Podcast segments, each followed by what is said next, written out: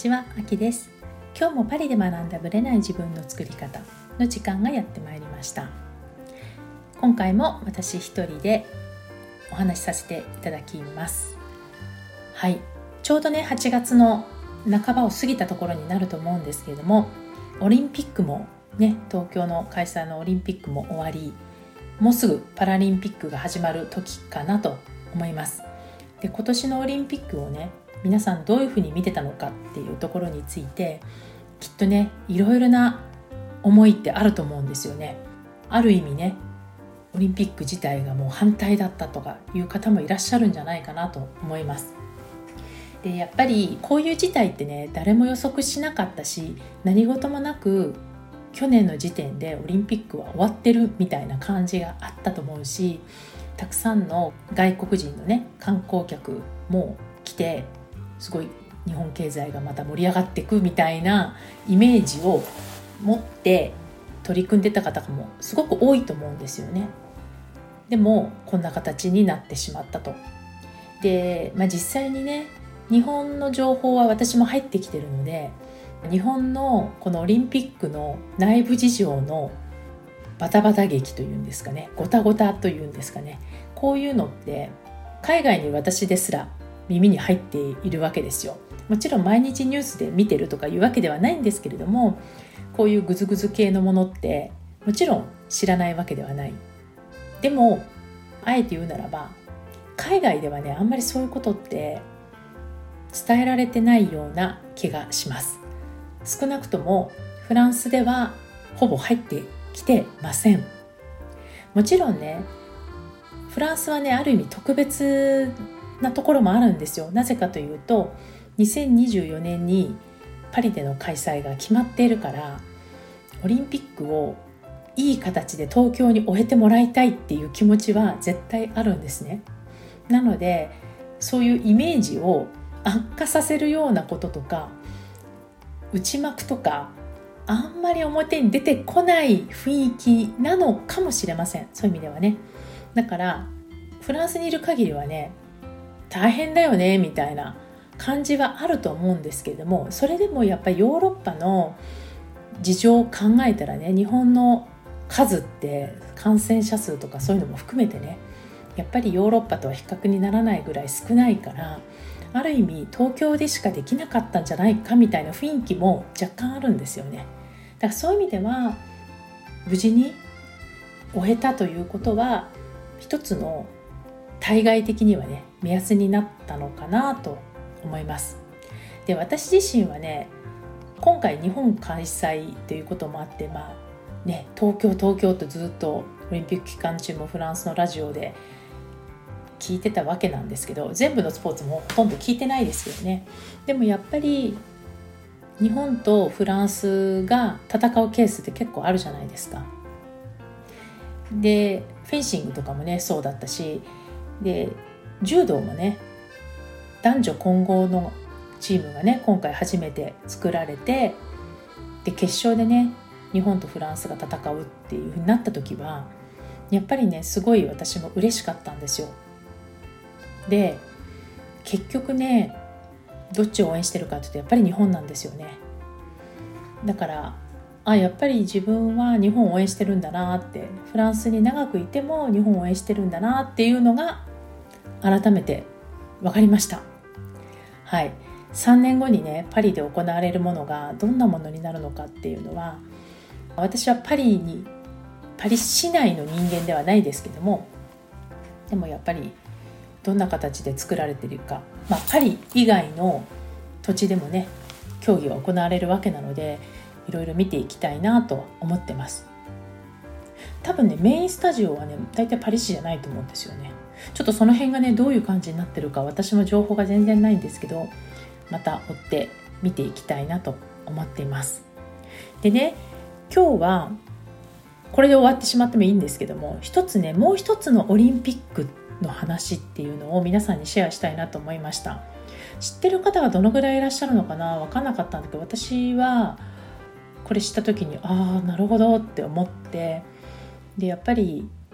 スポーツと政治は違うっていうことはよく表向きはね言われるんだけど結果的にはすごい絡んでることなんだなっていうことを実感させられてちょっとねそのアナザーストーリー的にちょっとお話ししたいなと思いました。それはですねオリンピックのあるモンゴルの選手が柔道でね男性なんですけども銀メダルを取ったんですね。でモラエイさんという方らしいんですけども81キロ級で銀メダルを取った方です。最終的には日本の方が金メダルを取ったんですけどもでこの銀メダルの方はモンゴル人なんですけどもでもモンゴルに亡命したイラン人なんですね。でなぜ彼はモンゴルに亡命したかっていうことなんですけれども2019年の柔道のね世界選手権でイスラエルの選手と対戦をすることになったんですよ。でその時に国からイランの国ですよ国から出場を辞退するように圧力をかけられたんですよ。イスラエルの選手と対戦するなで彼にとっては世界選手権ですからそこで勝つってことのためにすごい頑張ってきたわけでイスラエルの人が対戦相手だからという理由だけでイランという国から圧力をかけられて彼としてはたまったもんじゃないと相手は何人であろうと関係ないということで抵抗して強行出場したんですよ。で結果的にその後身の安全を確保するためにドイツに渡りその後難民申請をしてモンゴルに亡命したんですね。で実際には亡命先でね難民アスリートとしてなる方もいらっしゃるんですけども彼の場合にはその後モンゴルに移住できてモンゴルの選手として出場することができて今回銀メダルを取ることができたっていうことなんですね。でこの話って亡命したとかね国を変えてね例えば卓球の中国の選手が中国ではね選手に選ばれないけれどもレベルがみんな高いからいろんな国に渡ってその国の選手として出るっていうことはあると思うんですけど、まあ、こういう国の正常によってね亡命せざるを得ないっていうパターンがあるんだっていうことですよねだからそういう選手としてオリンピックに出るためにその裏側にはやっぱり国の事情がどうしても関わってくるっていうことはやっぱり否めないんだなと思ったんですね。で私が疑問に思っていたのはこのイスラエルの選手と対戦することでなぜ圧力をかけられたのかってことなんですよ。でそこをねちょっと私は分かんなくてイスラムの専門家の方がお話しされたのを聞いてすごく納得したんですけどもイランという国にとってイランとイスラエルすごい今仲が悪いんですけどイスラエルという国自体の存在を認めていないとだから対戦する以前に対戦してしまうということはイスラエルの国があるという存在を認めてしまうからだっていう方をされてたんですね。だから国は認めるわけにはいかないから辞退するように圧力をかけたと。それもなんか不思議な話なんですけどね。でも一個人の選手にそうやって圧力をかけたっていうことがやっぱりなかなかちょっといろいろ考えさせられるなと思ったし実際に彼はそれ以来家族と出会えてないわけですよ。もちろんイランにも帰れないし連絡は取ってるのかちょっとわからないですけどもね。少なくとも彼はイランという場所に足を踏み入れることは今のところできないわけでなのでモンゴルの選手としてね銀メダルを獲得し多分家族はそれをきっと見ていたんじゃないかなというストーリーでした。ということでねもちろん国を挙げてのねスポーツの祭典なのでいろんなことはあるだろうなと思いますけども私自身はね東京に出場するためにこういうストーリーがね過去何年もあったというところはちょっとすごい気になったのでシェアさせていただきたいと思いましたそれでは本編スタートです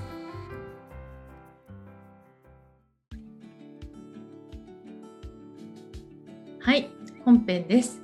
今日はですねなんとゲストの方に突然出ていただくことになりました。プロデューサーでありコンサルタントの大場奈々子さんです。奈々子さんよろしくお願いいたします。はいよろしくお願いします。はいえーと、先週かな奈々子さんと新しいプロジェクトを始めるってことをちらっとお伝えしたんですけれども実は9月の頭からビジネスで願いを叶える女性の起業ノート術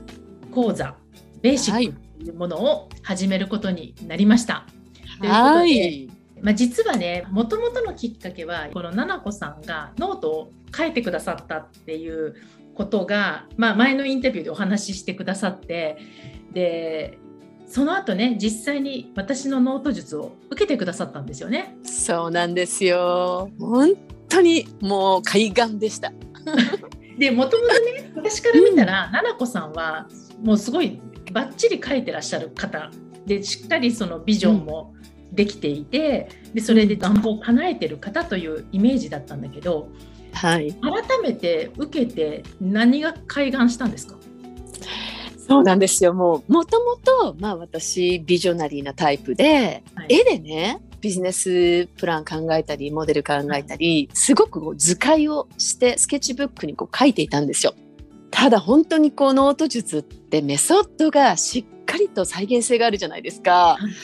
うん、もうだから自分のこれ正しかったんだなっていうこととさらにここを整えると効果がもう抜群にまた発揮されるなっていうのが分かってですね、本、当、受講させていただいてありがとうございました。こちらこそありがとうございました。奈々子さんにとってその再確認できたところと新しくっていうふうにおっしゃってたと思うんですけどその、新しくあこういうことかって分かったことって例えばどういうとこだったんですか、そうなんですよ。いいんですか、もう具体的にっていう感じですけど。はい、どうぞどうぞ。そうそう、私潜在意識をすごくこう使うというか、使いたいということは意識して仕事をしていたので、はい、スケッチブックとかにもねほんと書いてたんです。さっきお伝えしたように。はい、ですけどその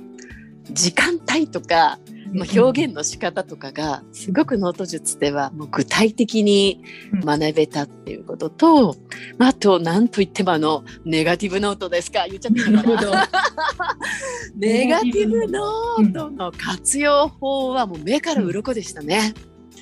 今までそういうのは書いてたの、うん、ネガティブノート的なやつネガティブノートはね書いてなかったですね。なるほど、うんでこう絵でね自分で、まあ、描いてたのででそれでこう、フィットする絵柄がひらめくとすごくこうビジネスモデルとしてはフィットしてたのでなんとなく自己流メソッドとしては本当に、まあ、ノートとかスケッチブックすごく使うタイプだったんですよ。メモ魔で有名なので、うん、もうミーティングとかも何十枚もノート使っちゃうタイプなので、うん、もう常にこうペンでカーって手走らせてるのは割といろんな会議でも有名なんですよ。はい、でも本当このねネガティブノートとメインノートと、ちょっと潜在意識ノートって言っちゃっていいのかな？はい、このノート術たるや、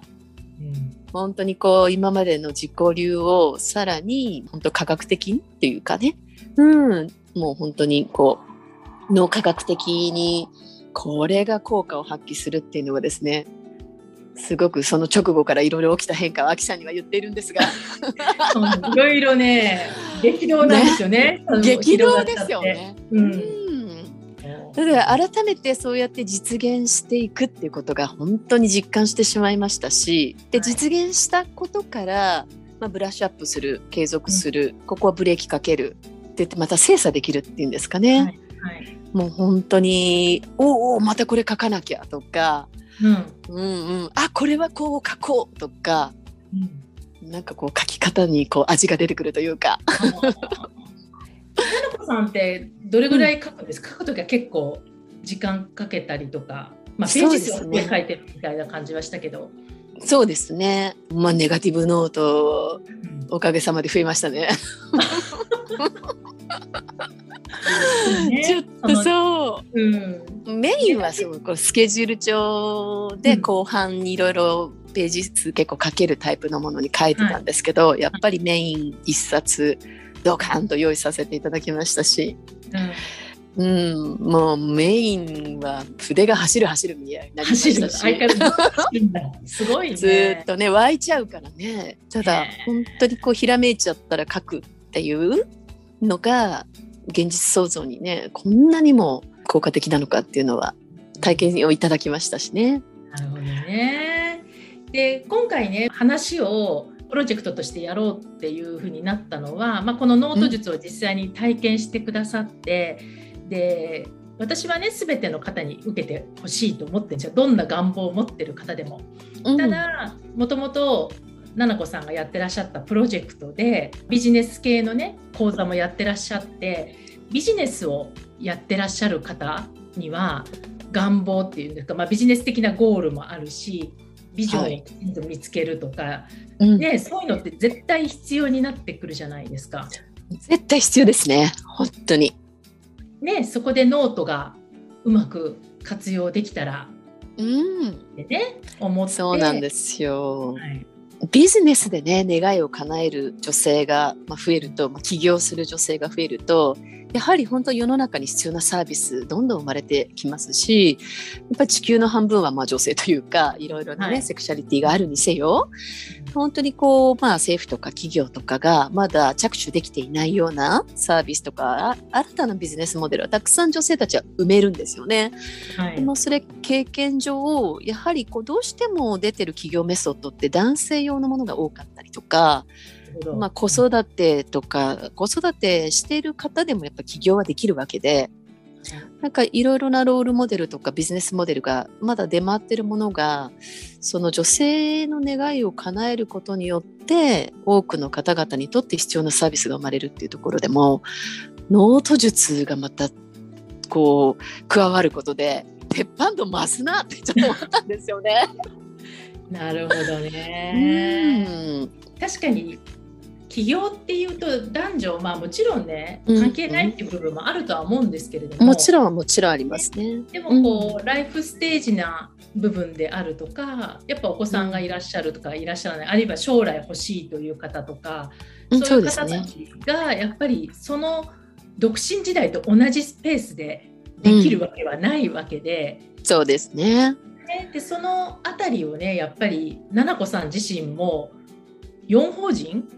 法人そうですね。4法人経営してた時期がありますね。ね、であるしあといろんなケースも見てらっしゃったっていうこともあるので女性がね陥りやすいポイントとかね、そうなんですよ。ねいろいろ私もびっくりするような、あそうなんだっていうケースをねいろいろちょっとそうなんです。うんね。知らないのが普通じゃないですか逆に言そうですね。やっぱ知らないことって調べられないので、やっぱ事例としてこう、まああんまり共有されていないような事例っていうのがね、私もレアなケースとか、まあ、はい。起業家の先輩方もね、同僚というか友人たちも多いので、あれこのケース多いなとか、やっぱりこう女性の起業のまあ、ボトルネックといいますかねいろいろとこうつまずきポイントみたいなものも見させていただいてきたのでこれからやはり起業する女性たちにはまあ女性だけでなくねこれからの世代の人たちにはそこをねなんとか上手にスルーしていっていただきたいというか、うん、ノート術を使うことですごくこうエネルギーマネジメントというかはい。あの心折れそうなポイントってやっぱりどうしてもあるのでねなん女かそ性ならではでありそうですよね。ありますよね多くの先輩たちが泣きそうになったっていう事例は多分、うんまあ、今共有してもこれから起こりがちなことっていうのも共有できるかなと思います。うん、なるほどうね。んだからそういうなんていうのかなこう事例もいっぱいあるだろうしあと起業するにあたってマインドとかそう大事じゃないですか。うん大事ですよねやはりマインドセットとアクションプラン、うんね、行動しないともう起業ってとにかく行動力がもう本当に必要なことなのででもその行動の要ってやっぱりエネルギーってはい。ね、マインドセットと、まあ、メソッドというかね知識だけあっても行動意欲って高まらない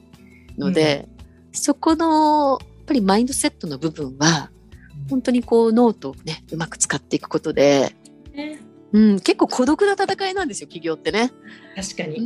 ん、だから本当自分とコミュニケーションするっていうことがすごく大事で、他人軸と自分軸との葛藤がすごくあるので。そこでねノート術。使っていただくと。えーいいと思います。いろんなケースを見てきて、はい、マインドセットとして一番大事なもの1個、まあうん。いくつかあると思うんですけど、はい、起業家にとって一番大事なマインドってどの部分ですか？やはりですね自分の夢を叶えるイコール多くの人の笑顔が私先にあるわけですよね。なので共感コミュニケーションというかこうサービスやビジネスを通じて笑顔を増やすっていうことがやっぱ起業だと思うのではい。その起業してる本人自身も幸せである必要があるっていうふうに私は思っているんですよ。はい。うん、でちょっとこう自己犠牲的なマインドになってしまう場面ももちろんあるんですけれども何かその犠牲にならずに共倒れにならずにというか自分の芯とかね軸足をしっかりとこう着地しながら進めていくっていう、まあ、スタートアップの時期というかね、うん、そこのマインドセットは本当に大事だなと思ってますね。このねベーシックなのでもちろん今起業してない方でもいいです。しこれからしたいなという方ももちろんいいですし、まあ、実際にちょっと始めてしまっている方でもいいですし、うん。あるいはどうでしょう。もうちょっとやってるけどもう一回自分を見直したいっていう方もベーシックそうですね。なんかね。起業、最初の3年ってすごくしんどいと思うんですよ。はい。ね、ううん。ん、準備していた知識が現場出てみたら役立たなかったりとか、いこう人と人との出会いでふっと救われる場面っていうのもあるんですけど、出会いは心の背丈なので、自分自身が勇気を出していく場面ってすごくあるのでね。だから3年以内ぐらいの方だったら、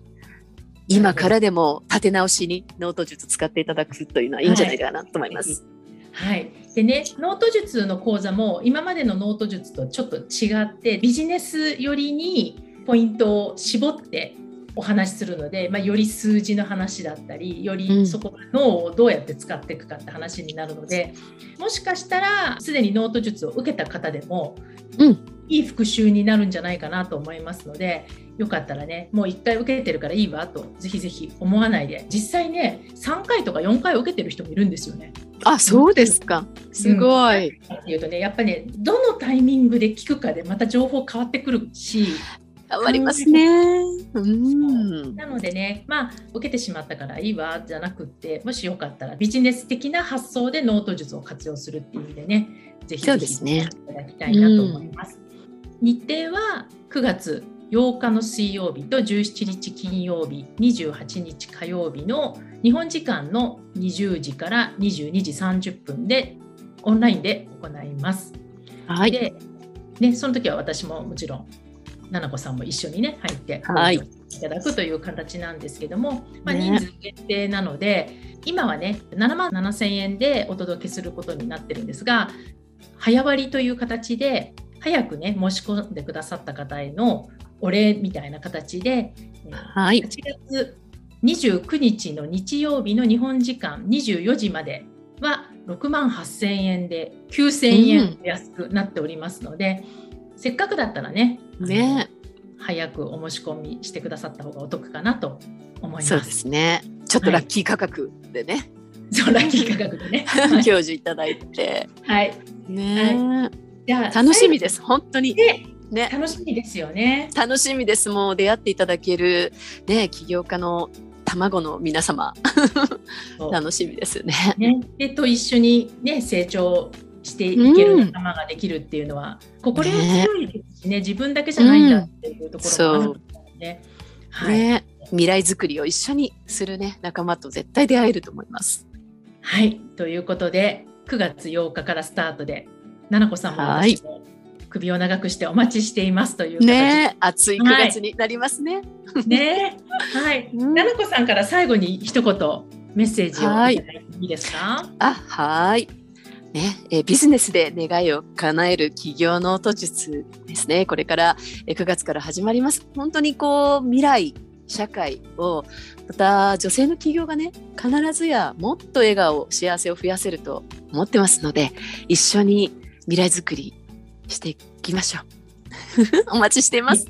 はい。奈々子さんにもね直接質問もできますしね。多分、見つけられると思うのでせっかくたくさんの経験と知識をお持ちの方から学べるっていうのは最高の機会だと思いますのではい、私も心して 学ばせてもらおうと思。いえいえ、もう、はい、あきさんとね、私で暑い暑い。暑い、ね、暑い夏の終わりを。時間に。したいと思います。はい、ありがとうございました。ありがとうございました。